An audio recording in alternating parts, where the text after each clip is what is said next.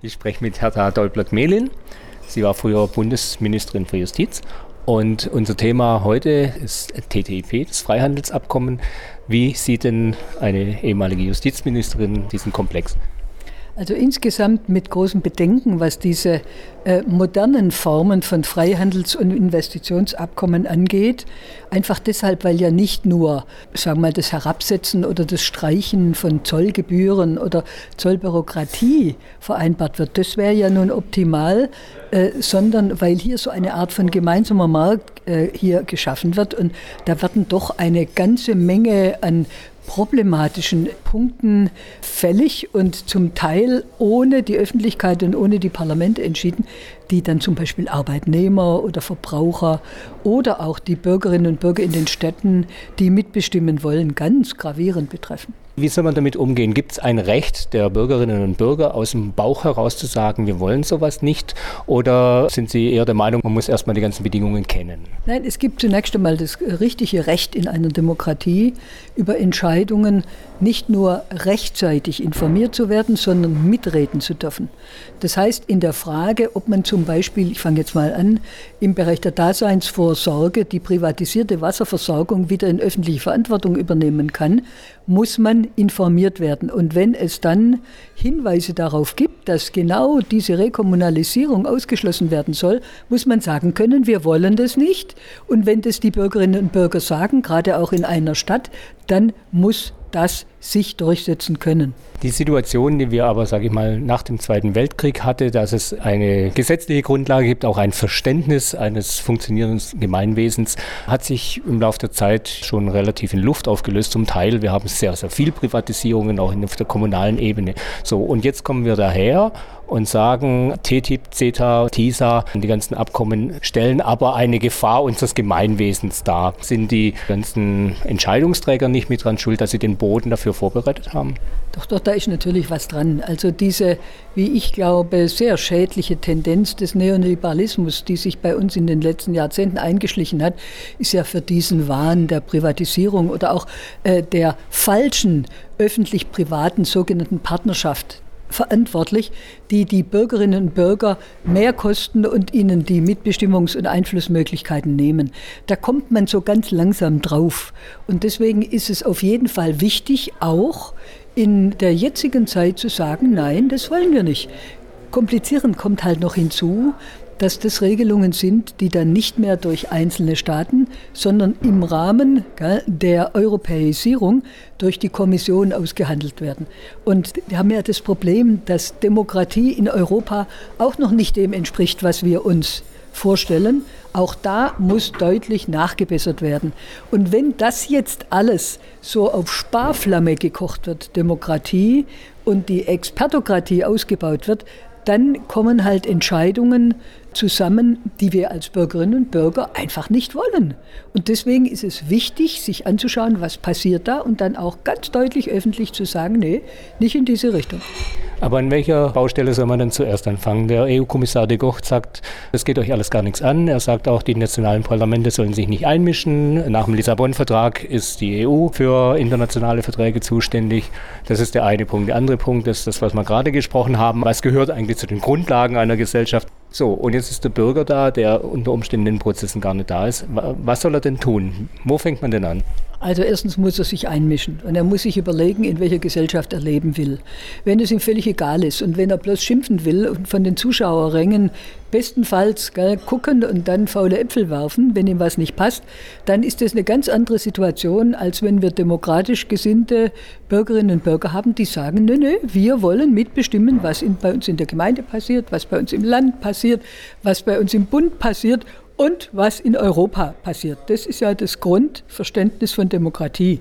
Und da muss man natürlich dann sehr deutlich machen, als erstes kommt jetzt das sogenannte Freihandelsabkommen zwischen der EU und Kanada, muss man schauen, dass man sich mit Leuten zusammentut, wenn man selbst nicht lesen will oder kann, die das getan haben und die einen auf die kritischen Punkte hinweisen. Und dann muss man sagen, ich unterstütze die. Das kann man heute. Stichwort nur Compact Unterschriftenaktionen deutlich machen. Das Zweite ist, ich möchte gerne in einem Land leben, wo der Unterschied zwischen arm und reich nicht ständig zunimmt, was wir heute sehen und was ein Ausdruck dieser falschen äh, neoliberalen Denkhalte ist, wo der Mittelstand was zu sagen hat, der bei uns die Arbeitsplätze sichert, dass man unter dem Stichwort anständige Arbeit den Leuten sichere Arbeitsplätze und ordentlich bezahlte Arbeitsplätze sichert. Das sind alles Dinge, die man nur mit Gewerkschaften, die man mit Rechten, die man mit demokratischer Einmischung hinkriegt. In so einem Land will ich leben und das möchte ich nicht, dass das irgendwelche Leute, die meinen, sie sollten den Lobbyisten alles zuschustern, dass die das kaputt machen. Deswegen muss man sich einmischen. Jetzt bei CETA beginnend, Stichwort Kompakt oder mehr Demokratie, einmischen. Wie sieht es denn bei der innerparteilichen Einmischung innerhalb der SPD aus? Beim letzten SPD-Bundeskonvent wurde ein Papier mit großer Mehrheit angenommen, wo Sigmar Gabriel als Wirtschaftsminister sagt, ich habe das mit den Gewerkschaften im Grunde zusammen eingetütet, dass wir sagen, Verhandlungen ja unter diesen Bedingungen. Das ist ja vom Ansatz her, es gibt vom DGB-Bundeskongress einen Beschluss, eigentlich eine Umkehrung dieses Beschlusspapiers. Da sind sogenannte rote Linien festgelegt, die sagen unter diesen Umständen gar nicht. Und wenn man jetzt rhetorisch hergeht und sagt, Moment mal, das kriegen wir schon hin, dann heißt es ja letztlich, okay, und das sagte Herr Gabriel auch, ich als Wirtschaftsminister will ja schließlich auch handlungsfähig sein. Also ich will Freihandelsabkommen, sagt er, nur halt ausgestaltet. Hat denn diese Art und Weise von Politik einen Sinn für die Zukunft? Und eben nochmal die Anfangsfrage, wie sieht denn da die innerparteiliche Auseinandersetzung aus?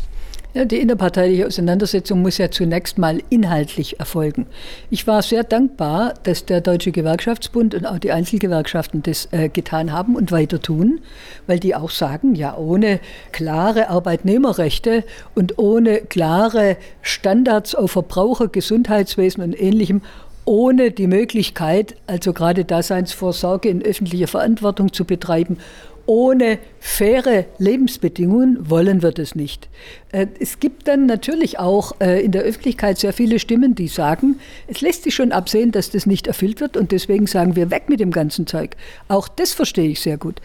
Ich habe allerdings den Eindruck, dass äh, wenn diese vier roten Linien, von denen Sie gesprochen haben, des SPD-Vorsitzenden und Wirtschaftsministers ernst gemeint sind, dass wenn sie bedeuten, dass die Sozialdemokraten im Bund, in den Ländern und im Europäischen Parlament nicht mitmachen, wenn hier nicht demokratische Verhältnisse und Transparenz, die Frage der Regulierung an die Parlamente angebunden wird, dann das Kapitel über besonderen Investitionsschutz rauskommt und gleiche gerechtfertigte Standards im Arbeitsleben und in anderen Bereichen durchgesetzt werden. Wenn da also die SPD, wenn das nicht der Fall ist, nicht mitmacht, dann hat es einen Sinn.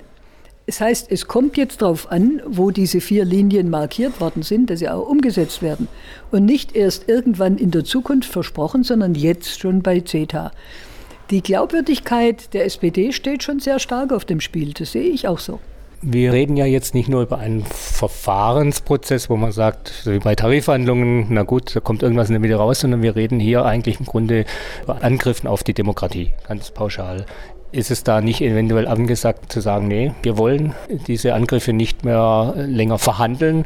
Wir haben eine andere Vorstellung, wir haben andere Geschichte, wie Gesellschaften funktionieren. Und hier wird von zum Beispiel europäischen Institutionen mit unserer Lebensgrundlage zerstört. Wäre es nicht eigentlich an der Zeit zu sagen, nein, wir wollen gar nicht mehr verhandeln? Ja, nur das Problem ist halt, dass die Bundesrepublik durch eine Koalitionsregierung bestimmt wird und das Verhandlungsmandat gell, für TTIP und auch für andere ist ja zu einer Zeit gegeben worden, wo die Kanzlerin und die Freien Demokraten zusammen in der Regierung waren.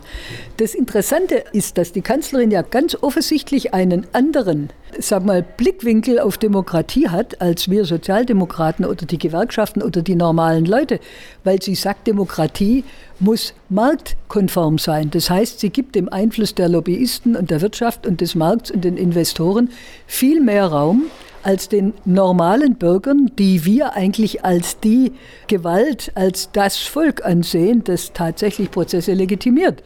Und das Problem ist, dass wir durchsetzen müssen, dass Demokratie nicht abgebaut wird, dass wir durchsetzen müssen, dass die anderen drei roten Linien nicht unterschritten werden. Und wenn sich Herr Gabriel das zutraut, soll er es probieren. Wenn er es nicht schafft, verliert die SPD unglaublich an Glaubwürdigkeit. Und das ist die, die große Gefahr. Völlig richtig.